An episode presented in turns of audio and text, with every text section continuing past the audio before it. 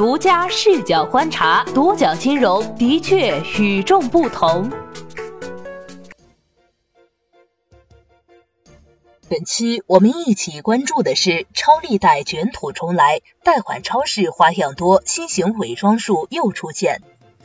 央视三幺五曝光七幺四高炮后，各类贷款超市紧急下架高炮平台，但如今风头一过，代超导流高炮又成卷土重来之势。近日，贷款超市数字钱包 APP 的用户向媒体曝光了他的新套路。独角金融调查数字钱包这款 APP 时发现，该产品是深圳市特快科技有限公司旗下消费贷款平台。特快科技官网客服电话与数字钱包 APP 客服电话一致，不过目前在苹果商店搜索该款 APP 已被下架。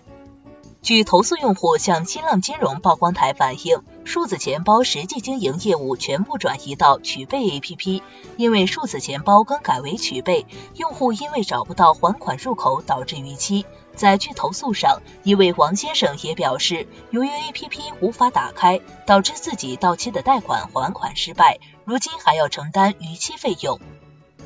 这正是高炮平台套路用户的惯用伎俩，产品到期时还款入口消失，逾期项目移到另一款 APP 还款，收割一批到期用户。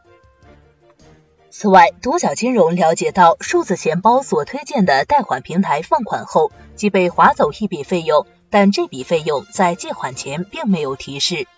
在据投诉上，有大批用户遇到该问题。投诉人向先生称，今年三月在数字钱包借款两千八百元，约定还款时间为三十天，当时 APP 并没有写明要砍头息，结果到账第二天自动从向先生的银行卡免密扣款九百八十元砍头息。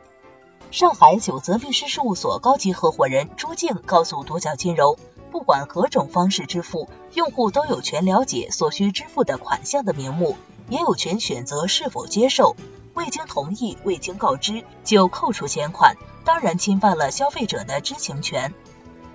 易观分析师张凯分析指出，高炮平台完全消失的可能性很小，毕竟这是一个利润率非常高的行业。只要行业有利润，市场有对应的需求，就一定会有人愿意去做这样的事情，哪怕这意味着他们要冒很大的风险。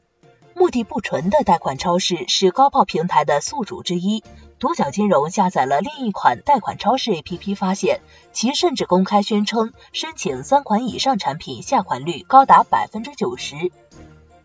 近期，不仅像数字钱包这样悄悄上线的贷款超市多了起来，在各类贷款口子群中，推荐口子的业务人员也变得活跃。于是，比七幺四高炮更加暴力的五五超级高炮诞生了。借一千元到手只有五百元，五天后却要还一千两百元，年化利率甚至可以超过百分之五千。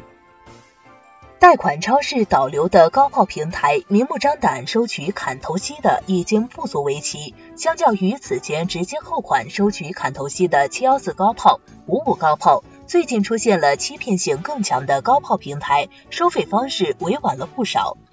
最近在我爱卡论坛有用户反映借到一款新型高炮，表面上看该产品借款一千元，也确实到账一千元，没有砍头息，还款周期长达一年，总利息三百元左右，利率在法律规定范围内，没有任何合规问题，但实际上猫腻隐藏在还款方式上。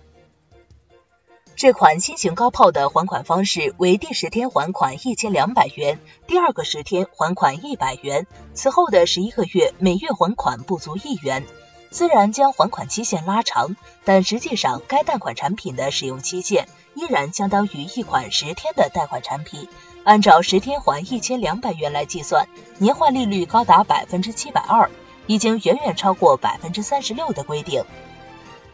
无独有偶，近期据投诉上，一位宋先生表示，在好易借平台借款三千元，分十二期，前三个月需要还款三千七百七十元，后九个月每月还三十三元，实际上是三个月还款利息超高。宋先生认为这是一种新型高炮。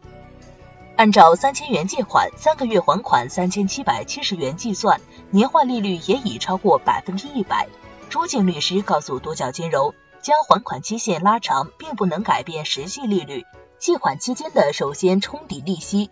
再抵扣本金，不能到后期还按照初始的本金来计算利息。高炮的形式变来变去，总有人愿意为此买单。对于高炮的存在，有从业者则认为不能只看产品利率高，而撇开各类运营成本。对于卷土重来的高炮，你怎么看？欢迎在评论区留言与我们互动。好的，以上就是本期节目的全部内容，谢谢收听，咱们下期再见。